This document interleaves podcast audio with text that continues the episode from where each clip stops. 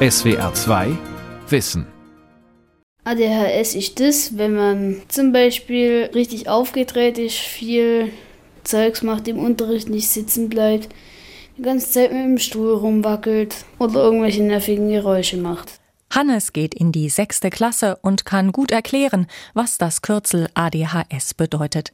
Zusammen mit seiner Mutter Elke Helmes kommt er regelmäßig in die ADHS-Ambulanz am Uniklinikum Tübingen. Probleme haben eigentlich richtig angefangen in der Schule, weil ziemlich schnell klar war, er wird nicht fertig. Ihm reicht die Zeit nicht, er kommt nicht hinterher. Die Hausaufgaben waren immer ein Problem, den ganzen Mittag von Anfang an. Und dann, ja, gerade die Situation zwischen uns zwei war dann ziemlich angespannt, wo man einfach Hilfe braucht. Neues vom Zappel Philipp. Wirksamere Therapien bei ADHS. Eine Sendung von Ulrike Till. Wie viele Menschen in Deutschland an der Aufmerksamkeitsdefizit-Hyperaktivitätsstörung leiden, lässt sich nur schätzen. Zwischen zwei und sechs Prozent der Kinder und Jugendlichen sollen betroffen sein. Es gibt auch eine auf den ersten Blick weniger auffällige Variante, nämlich ADS ohne Hyperaktivität. Diese Kinder trödeln dann ständig, sind verträumt und können sich schlecht organisieren. Das ist auch das Hauptproblem von Hannes. Vor allem in der Schule schweifen seine Gedanken ständig ab. Seine Therapeutin Priska Schneider sucht gemeinsam mit ihm nach den Ursachen. Was lenkt dich denn immer so schnell ab? Meistens ist halt das, was draußen passiert. Und dann gucke ich meistens raus. Dann vergeht die Zeit schneller. das ist interessanter mhm. als Unterricht. Und meistens bin ich dann halt durch das nicht fertig geworden mit den Arbeiten. Ja, das Dranbleiben, weil das ist ja eins der Kernsymptome, was wir haben bei der Aufmerksamkeitsstörung, ist ja diese Unaufmerksamkeit, dieses sich nicht lange fokussieren können auf eine Sache. Verblüffenderweise gilt das aber nicht immer. Auch Hannes kann sich perfekt konzentrieren, wenn ihn etwas brennend interessiert. Das Phänomen heißt Hyperfokus, erklärt Professor Tobias Renner. Er leitet die Kinder- und Jugendpsychiatrie am Uniklinikum Tübingen und hat dieses Verhalten schon oft beobachtet. Das ist klinisch total spannend. Sie können sich sehr wohl sehr stark fokussieren, vielleicht sogar auch hyperfokussieren auf einen bestimmten Bereich, wenn die Motivation entsprechend ist. Leider ist beim Computerspiel die Motivation häufig höher als bei der Mathematikaufgabe und deswegen haben wir da im schulischen Kontext durchaus dann trotzdem die Schwierigkeiten, die dann hier voll durchschlagen. Doch erst wenn Kinder und ihre Familien von Problemen und einem spürbaren Leidensdruck in allen wichtigen Lebensbereichen berichten, erwägen Fachleute die Diagnose ADHS. Wird die Störung möglicherweise zu häufig festgestellt? Das haben Eltern und Experten in den vergangenen Jahren hitzig diskutiert. Immer wieder war zu hören, zu viele unruhige Kinder bekämen das Label ADHS. In Wirklichkeit seien digitale Medien, falsche Ernährung oder zu viel Leistungsdruck für die Probleme verantwortlich. Diese Vermutungen zu den Ursachen gelten inzwischen als widerlegt. In den USA steigt die Zahl der ADHS-Diagnosen stetig an, in Deutschland scheint der Trend seit mehreren Jahren gestoppt. Hierzulande sieht Tobias Renner keine Gefahr von Überdiagnosen. Also diese Grundsatzdebatte, ob sich hier eine Modediagnose gestellt wird oder ob es diese Erkrankung wirklich gibt, ob man da was tun muss, diese Grundsatzdebatte können wir und müssen wir zu den Akten legen. Denn die klinische Realität ist nicht von der Hand zu weisen. Kinder mit einer Aufmerksamkeitsstörung sind zusätzlich oft besonders impulsiv und aufbrausend. Dazu kommt vor allem bei Jungen häufig starke motorische Unruhe. Dieses Vollbild der ADHS findet sich dreimal häufiger bei Jungen als bei Mädchen. Bei Mädchen ist die Unruhe oft nach innen gerichtet, sie fallen daher meist viel weniger auf. Wir müssen heute davon ausgehen, dass die Unaufmerksamkeit als ein problematisches Symptom bei den Mädchen genauso häufig vorhanden ist wie bei den Jungs. Nur wenn dann der Störfaktor nicht so ausgeprägt ist, dann geraten diese Mädchen auch weniger häufig in Schwierigkeiten und dadurch muss die Umgebung sozusagen noch wachsamer sein, dass das Träumerchen, wie man früher auch sagte, dann auch nicht übersehen wird. Ob ein Kind betroffen ist, entscheiden Fachleute nach ausführlichen Gesprächen mit dem Kind selbst und mindestens einem Elternteil. Auch Aufmerksamkeitstests gehören zu einer gründlichen Diagnostik.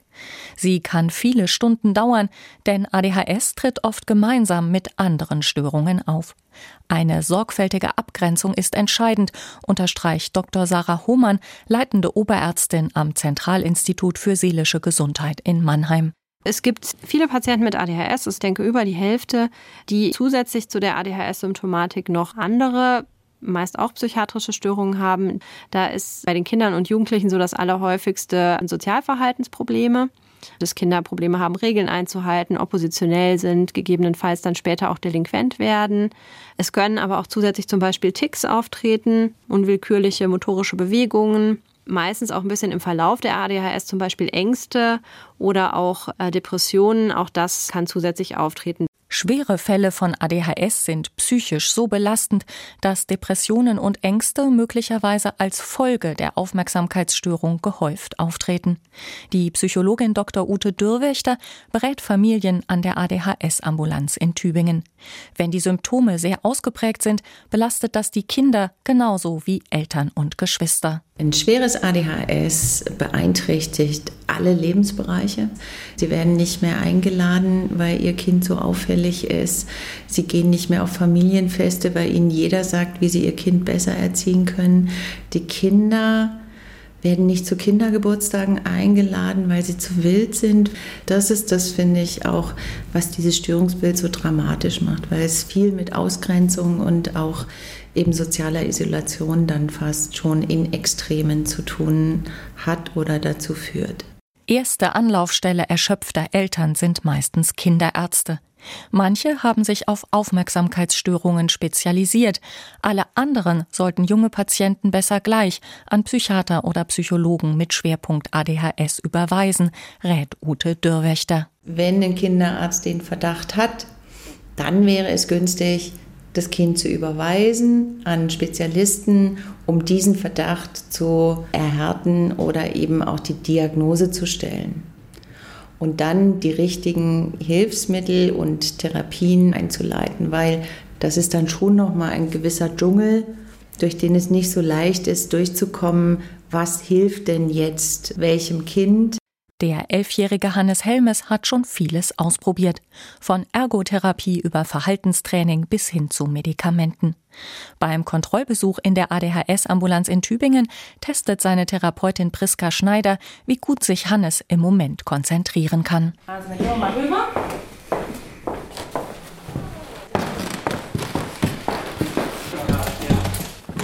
reinspaziert. Den Raum kennst du ja, glaube ich, schon, gell? Ist ja eine Weile her, dass du da warst, aber in einem engen Nebenzimmer setzen sich Hannes und seine Therapeutin vor einen Monitor. Priska Schneider startet das Testprogramm Haus der Geister. Bei der ersten Aufgabe, da geht es um die Hexe.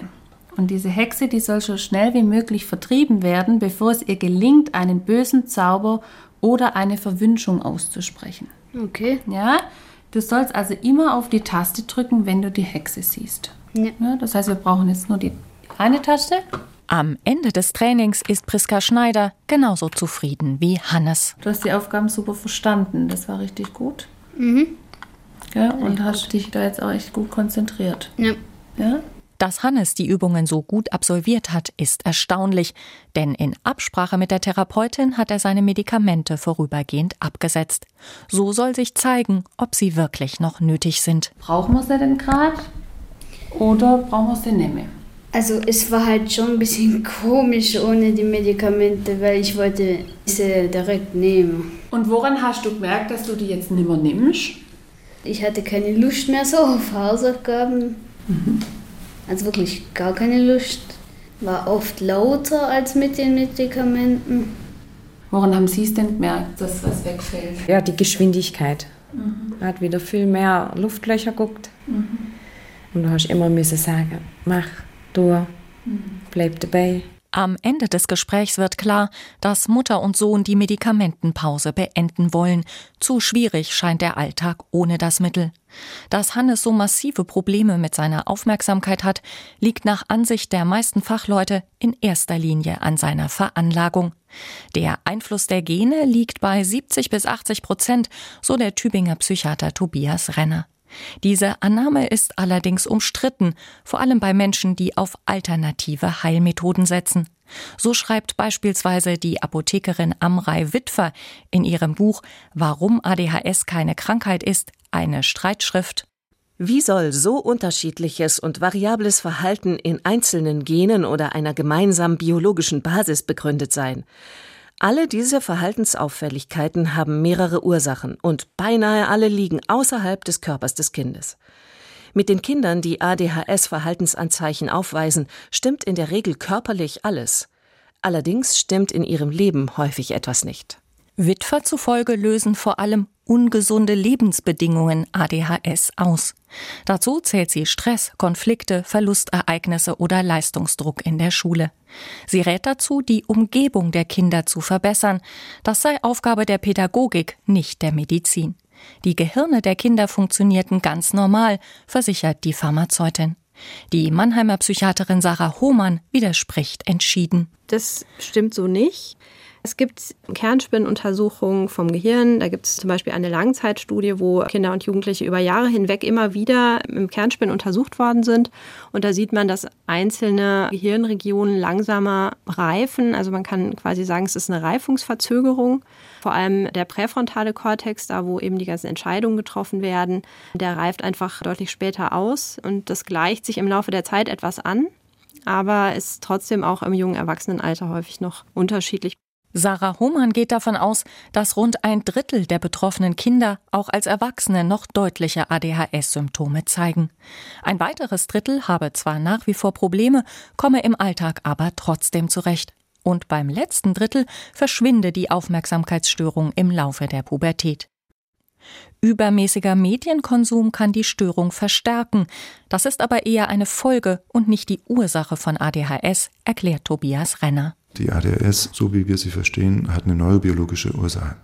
Und Kinder mit ADS sind deutlich geneigter, zum Beispiel fernzusehen, weil da viele Stimuli angeboten werden in kurzer Zeit. Es ist bunt, es flackert viel und dadurch ist das ein hochattraktives Medium, genauso wie Computerspiele. Und dass dann Kinder mit ADS vermehrt solche Angebote suchen und vielleicht häufiger noch als andere Kinder, das ist etwas, was wir klinisch durchaus so sehen. Aber dass ein Computerspiel eine ADS auslösen kann, das ist nicht der Fall. Kinder und Jugendliche mit einer schweren Aufmerksamkeitsstörung bekommen in vielen Fällen Medikamente. Das entspricht schon lange den offiziellen Leitlinien. Ein wichtiges Detail aber hat sich im Sommer 2018 geändert. Seitdem gilt eine neue Leitlinie zur Diagnostik und Therapie von ADHS. Erstmals haben sich 30 deutsche Fachgesellschaften auf gemeinsame Empfehlungen verständigt. Eine wichtige Neuerung Psychopharmaka sollen nun auch schon bei mittelschweren Fällen verschrieben werden. Sarah Hohmann vom Zentralinstitut für seelische Gesundheit in Mannheim hat die Leitlinie mitverfasst und erklärt die Änderung so. Da muss man einfach sagen, dass die Evidenzen für eine Wirksamkeit auf die Kernsymptomatik einfach am besten sind für medikamentöse Behandlung und dass bei psychotherapeutischen Verfahren man, wenn überhaupt, oft Studien findet, die nicht so eine besonders hohe Studienqualität haben, dass die Studien auch oft nicht vergleichbar sind und man dann auch auf recht geringe Effektstärken eben kommt äh, in Bezug auf die Kernsymptomatik bei ADHS. Dennoch bleibt Psychotherapie eine entscheidende Säule der Behandlung, betont Sarah Hohmann. Psychologische Verfahren verbessern zwar in der Regel nicht die Aufmerksamkeit, können aber Selbstwertgefühl und Sozialkompetenz stärken. So sehen das auch die Spezialisten an der ADHS-Ambulanz am Uniklinikum Tübingen. Die veränderte Leitlinie bedeutet keinen Paradigmenwechsel. Psychotherapie sei genauso wichtig wie früher, sagt Ute Dürrwächter. Wie rasch gehen wir mit einem Medikament rein, ist absolut einzelfallabhängig. Das hängt davon ab, wo stehen wir, ist die Gesamtsituation kurz vorm Explodieren? Ist das Kind kurz vorm Schulausschluss? Haben wir eine gesicherte Diagnose? Dann kann es natürlich sein, dass wir früher mit einem Medikament reingehen als in anderen Fällen. Methylphenidat heißt der Wirkstoff, der am häufigsten gegen ADHS verordnet wird. Er steckt auch in Ritalin. Seit 2012 gehen die Verschreibungen in Deutschland kontinuierlich zurück. Das zeigen Daten der gesetzlichen Krankenkassen. Viele Eltern haben große Bedenken, ihren Kindern Psychopharmaka zu geben. Auch Elke Helmes ist die Entscheidung schwer gefallen. Bei Medikamente, da heißt es ja immer gleich mit der Abhängigkeit und das brauchen die nachher und da kommt man nicht mehr weg und man wird halt schon auch blöd anguckt, wenn man irgendwas sagt, man nimmt jetzt die Medikamente, weil ja viel auch in der Presse steht, negativ. Aber irgendwann war ich an dem Punkt, wo ich gesagt habe, so kann ich nicht mehr weitermachen. Ritalin und verwandte Mittel können Kindern mit ADHS dabei helfen, sich besser zu konzentrieren und ruhiger zu werden. Die Substanzen sollen dabei wie ein Reizfilter auf das Gehirn wirken. Tobias Renner, Leiter der Kinder- und Jugendpsychiatrie am Uniklinikum Tübingen, erklärt, wie Methylphenidat funktioniert. Dieser Wirkstoff wirkt sich auf den Botenstoffwechsel aus und insbesondere auf das Verhältnis zwischen Dopamin und Noradrenalin. Auch in Tierversuchen ist nachweisbar, dass durch den Einsatz von Methylphenidat, also Meltalin, sich die Konzentration von Dopamin zwischen den Nervenzellen verändert und zwar in Richtung einer Normalisierung. Und das scheint der Hauptwirkeffekt auch von dem äh, Medikament Ritalin zu sein. Ein internationales Netzwerk von Ärzten und Forschern, die Cochrane Collaboration, hat im Mai 2018 eine große Übersichtsarbeit zu den Nebenwirkungen von Methylphenidat veröffentlicht. Das Ergebnis ist unbefriedigend. Viele Studien sind von schlechter Qualität, daher lässt sich das Risiko für unerwünschte Ereignisse nicht genau einschätzen, so die Bilanz. Bei manchen Kindern verursachen Psychostimulantien wie Ritalin Kopfschmerzen, Appetitlosigkeit und Wachstumsverzögerungen, auch Kreislaufprobleme sind möglich. Nur Kinder mit gesundem Herz sollten die Mittel bekommen. Tobias Renner sieht aber keinen Grund zu übergroßer Sorge. Es ist klar, dass diese Medikamente unerwünschte Wirkungen haben können. Dennoch sind sie in der Regel sehr gut verträglich und wir haben über 60 Jahre Erfahrung mit dem Medikamentenklasse wie Ritalin, sodass wir in der Abwägung hier in der Regel einen klaren Vorteil sehen in der Verschreibung. Bei leichten und mittelschweren Fällen bleibe Psychotherapie die erste Wahl, betont Tobias Renner. Manchmal allerdings können Kinder sich auf psychologische Ansätze überhaupt erst einlassen, wenn sie Medikamente bekommen, sonst sind sie viel zu fahrig für fruchtbare Gespräche. Ein großes Problem sind fehlende Therapieplätze. Oft dauert es ein ganzes Schuljahr, bis die Psychotherapie beginnen kann. In der Tübinger ADHS-Ambulanz spricht Priska Schneider deshalb oft mit verzweifelten Eltern. Das bedeutet für die Eltern, Therapeuten abzutelefonieren, abzuklappern. Das ist eine wahnsinnige Herausforderung für Eltern. Dann will man eigentlich, dass auch die Beziehung passt vom Therapeuten zum Kind. Und dann hat man aber eigentlich fast keine Wahl. Da steigt natürlich auch der Druck auf die Eltern, weil dann die Schule immer mehr Druck macht. Und es verstärkt natürlich immer mal wieder auch eine Symptomatik. Das sind immer so Bumerang-Effekte, die dann natürlich da auch entstehen. Erwachsene mit ADHS haben noch größere Mühe als Kinder und Jugendliche, einen geeigneten Therapieplatz zu finden. Nur vereinzelt gibt es eigene Anlaufstellen. Experten schätzen, dass rund drei Prozent aller Erwachsenen in Deutschland unter einer Aufmerksamkeitsstörung leiden. Viele Betroffene ordnen ihre Schwierigkeiten im Alltag erst nach Jahren richtig ein. So wie Yvonne Meyer. Die ADHS-Diagnose ihres Sohnes brachte sie auf die richtige Spur. Ich habe mir dann Gedanken gemacht, erstmal über diesen Verdacht, den wir äh, bekommen haben, habe mich dann eingelesen und dachte, hm, ja, das passt und das passt. Ja, aber Moment mal, ja, dann habe ich ja aber auch ADHS. Inzwischen ist klar, auch Ehemann Neven ist betroffen. Der 50-Jährige hat einen stressigen Job in der Intensivmedizin. Lange hat er sich gewundert, warum er schneller erschöpft war als die Kollegen. Man muss sich das vorstellen wie ein Radfahrer, der immer gegen Berg anfährt. Der ermüdet dann auch irgendwann sehr viel schneller. Ne? Und genauso ähnlich ist es auch. Ja? Also wenn man sich über längere Zeit massiv konzentrieren muss, auf was jetzt auch immer, dann ermüdet man deutlich schneller und deutlich früher wie jemand anders. Inzwischen nimmt die ganze Familie Medikamente gegen ADHS. Das hat viele Konflikte entschärft und das Leben deutlich erleichtert, sagt Neven Meyer. Durch das, dass man den Alltag besser gestalten kann und aufmerksamer sein kann, über längere Zeit auch. Ich würde das so als Durchbruch schon bezeichnen. Das ist schon richtig, denn psychologisch alleine wird schwierig. Medikamente alleine wären aber auch keine Lösung gewesen, erklärt Yvonne Meyer. Erst die zusätzliche Psychotherapie hat der Familie geholfen, Spannungen in den Griff zu bekommen.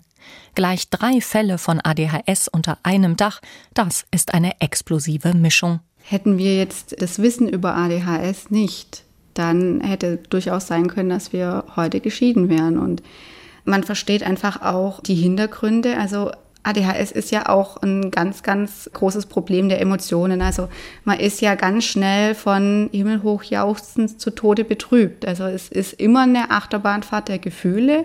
Und wenn man sich dessen dann mal bewusst wird, auch was denn die Emotionen mit einem machen, kann man das irgendwann besser steuern.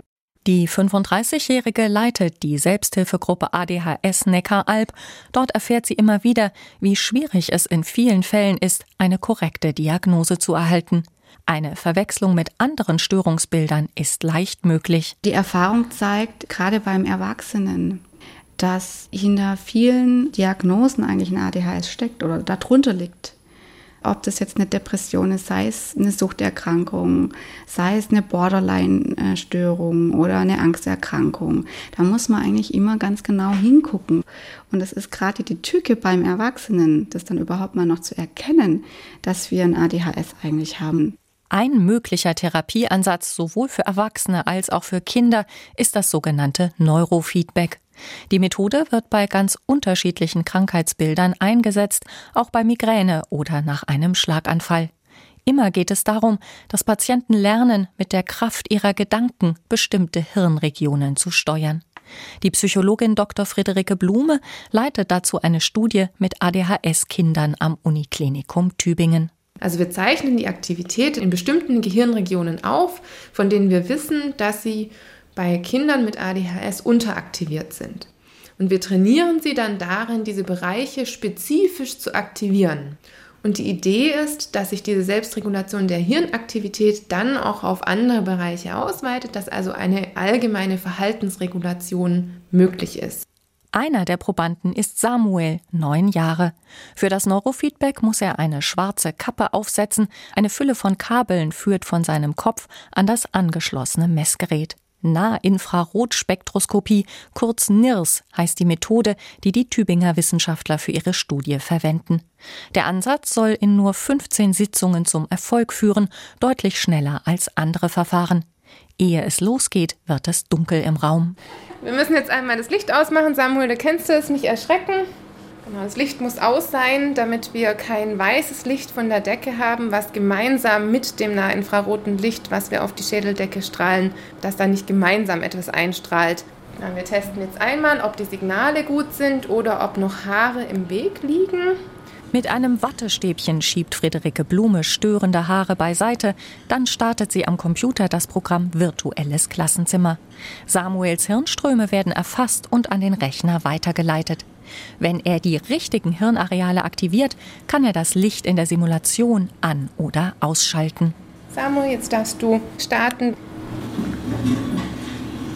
Was man im Hintergrund hört, sind jetzt Geräusche, die Geräusche darstellen sollen, wie sie auch in einem wirklichen Klassenzimmer auftauchen würden. Vielleicht kannst du versuchen, an dem Bild, was du dir gerade vorstellst oder an der Situation noch ein bisschen was zu verändern, sodass es dann vielleicht doch noch mal besser funktioniert.